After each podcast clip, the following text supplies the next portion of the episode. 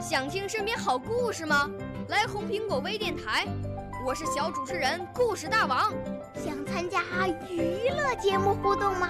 来红苹果微电台，我是小主持人开心果。想来我们新闻现场吗？来红苹果微电台，我为你做直播报道。想有个机会脱口秀吗？来红苹果微电台，我带你在精彩栏目中互动开讲。我们的语言魅力在这里提升，我们的儿时梦想从这里起航。大家一起喜羊羊。少年儿童主持人，红苹果微电台现在开始广播。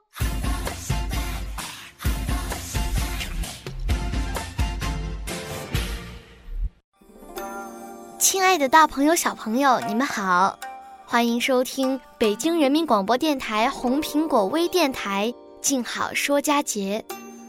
我是来自湖南省浏阳市人民路小学的小主播耿静好。今天静好要和大家分享的传统节日是下元节。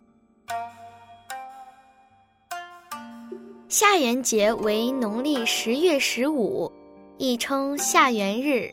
下元是中国民间传统节日之一。正月十五，中国称上元佳节，乃庆元宵，古已有之。七月十五，中国称中元节，祭祀先人。十月十五，中国称下元节，祭祀祖先。根据中国的历法，农历在十月十五也是一年中的最后一个月亮节。在这个月圆的时候，人们要进行最重大的祭祖活动。这一天，道观做道场，民间则祭祀亡灵，并祈求下元水官排忧解难。古代又有朝廷逝日禁途及延缓死刑执行日期的规定。此外，在民间下元节这一天，还有民间工匠祭炉神的习俗。炉神就是太上老君，大概源于道教用炉炼丹。中国岁时节令有所谓三元，指正月十五上元、七月十五中元和十月十五下元。唐代以一月、七月、十月之十五日分称为上元、中元和下元，对应道教的三官。正月十五，天官赐福；农历七月十五，地官赦罪；农历十月十五，水官解厄。各地奉祀三官大帝的寺庙都会举办盛大的庆贺活动。《中华风俗志》有载：十月望为下元节，俗传水宫解厄之辰，亦有持斋诵经者。亲爱的，大朋友、小朋友，你们还记得朔日是哪一天吗？农历每月初一就是朔日，而农历的每月十五就是望日。饮食风俗是节日习俗中一个很重要的组成部分。人类在长期的众多的节日活动的实践中，形成了独立的、特殊的节令食品，诸如春节吃饺子，正月十五吃元宵。端午节吃粽子，中秋节吃月饼等等，它同其他风俗习惯一样，作为民族的一种共同情感、共同心态，统一着人们的节日行为，对节日的生存发展起着重要的作用。下元节也有其独特的节令食品，以北京为例，过下元节时，家家户户都要做豆泥骨朵。豆泥就是红小豆做的豆沙馅儿，是北京小吃豆沙包子。这种一年四季都能吃到的豆沙包子，在几百年前的明代早已是孟冬十月的节令食品了。下元节我们都可以做点什么呢？一想祭先人。随着时间的流逝，下元节在民间逐渐演化为多备丰富菜肴、想祭先人亡灵、请求福禄真祥的传统祭祀节日。想祭先人是对先人崇奉的反应，人类对先人的崇奉是对人类本身的崇拜，崇奉先人、祭祀先人、向先人的魂灵表明虔敬，是为了请求先人庇佑于子孙。二，祈愿神灵。从祭祀内容与目标的演化来看，下元节又融进了很多农业生产中的祭祀习俗，使其变成一个祭祀神灵。起香灭邪、请求丰盈的农祀节日。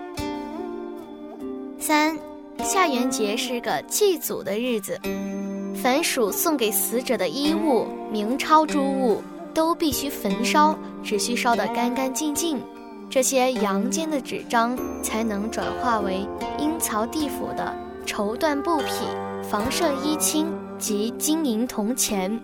如果有一点儿没烧尽，就会觉得前功尽弃，亡人不能运用，这反映了生者对亡人的哀思与敬重，归于一种精神上的寄语。四，下元日也是道教斋法中规则的修斋日期之一。道教以为，但凡要仰仗神力的事，如祈福、攘灾、拔苦、谢罪。求仙、延寿、超度亡人等等，皆要修斋。修斋的办法大致分两类，一类略有三种：一设供斋，即设坛供斋战神，借以求福免灾；二节吃素。古人于祭祀之前，应沐浴更衣，不喝酒，不吃荤，以求外者不染污垢。内则五脏清虚，洁身清心，以示澄净，称为斋戒。三心斋，心斋可怡心静然。除此之外，如持诵、忏法、祭炼等全部法事，也都包含在修斋规模以内。下元节同样是一个为家人烧香拜佛祈福的好日子。五。祭祀五谷主，下元节也是五谷主的生日，俗称五谷主生。潮汕地区祭祀五谷主要蒸制五谷主偶像和一些象征农具、五谷的煎丹、素烩等食品。我们来看看下面这位没有留下姓名的诗人是怎样描写下元节的吧。七绝。下元节，路人拂晓到郊南，行色匆匆寄下元。送上纸衣能取暖，阴间先祖也知寒。我们通过查阅资料发现，随着日月的流逝，民国以后，上元、中元仍在民间流行。而传统的下元节在民间正在逐步的消失。事实上，下元节有一个很宝贵的东西，基于这样一个美好的愿望，那就是对生命历程持久的困境与苦厄的消除化解。静好和妈妈一起找回这些消失在我们视线中的节日，并不是让大家大张旗鼓的过节，而是想通过声音的方式。让大家了解一些中华传统节日的来历和习俗，感知这些民俗文化里的深意。好了，今天的静好说家节就到这里。更多精彩，请锁定北京人民广播电台红苹果微电台。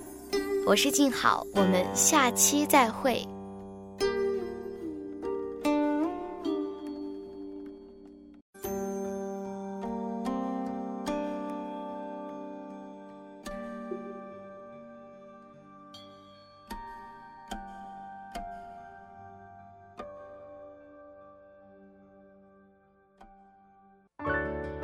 少年儿童主持人，红苹果微电台由北京电台培训中心荣誉出品，微信公众号：北京电台培训中心。